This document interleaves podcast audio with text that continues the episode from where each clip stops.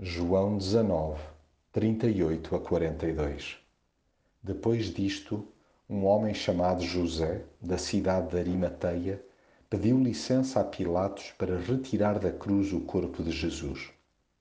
José era um discípulo de Jesus, mas às escondidas, porque tinha medo das autoridades judaicas. Pilatos deu-lhe licença. José foi então ao lugar da cruz e retirou o corpo. Nicodemos, aquele homem que tinha ido ter com Jesus pela calada da noite, apareceu também com uma mistura de perto de cem libras de mirra e aloés.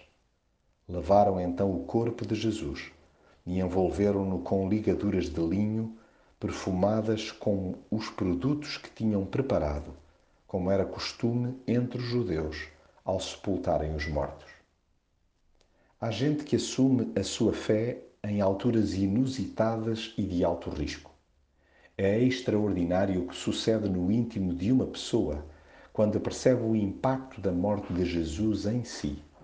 Se até dado momento o seguíamos às escondidas, a compreensão do significado da cruz permitiu o clique na alma para que o assumíssemos à vista de todos. O medo esfuma-se perante quem quer que seja e rompe o arrojo dá-se a cara diante das autoridades políticas e religiosas, independentemente da reação das mesmas. A questão já não passa por lhes agradar, mas sim por expressar total devoção àquele que deu a sua vida por nós. Agora é tempo de fazer por ele o que for preciso às claras e não só na calada da noite.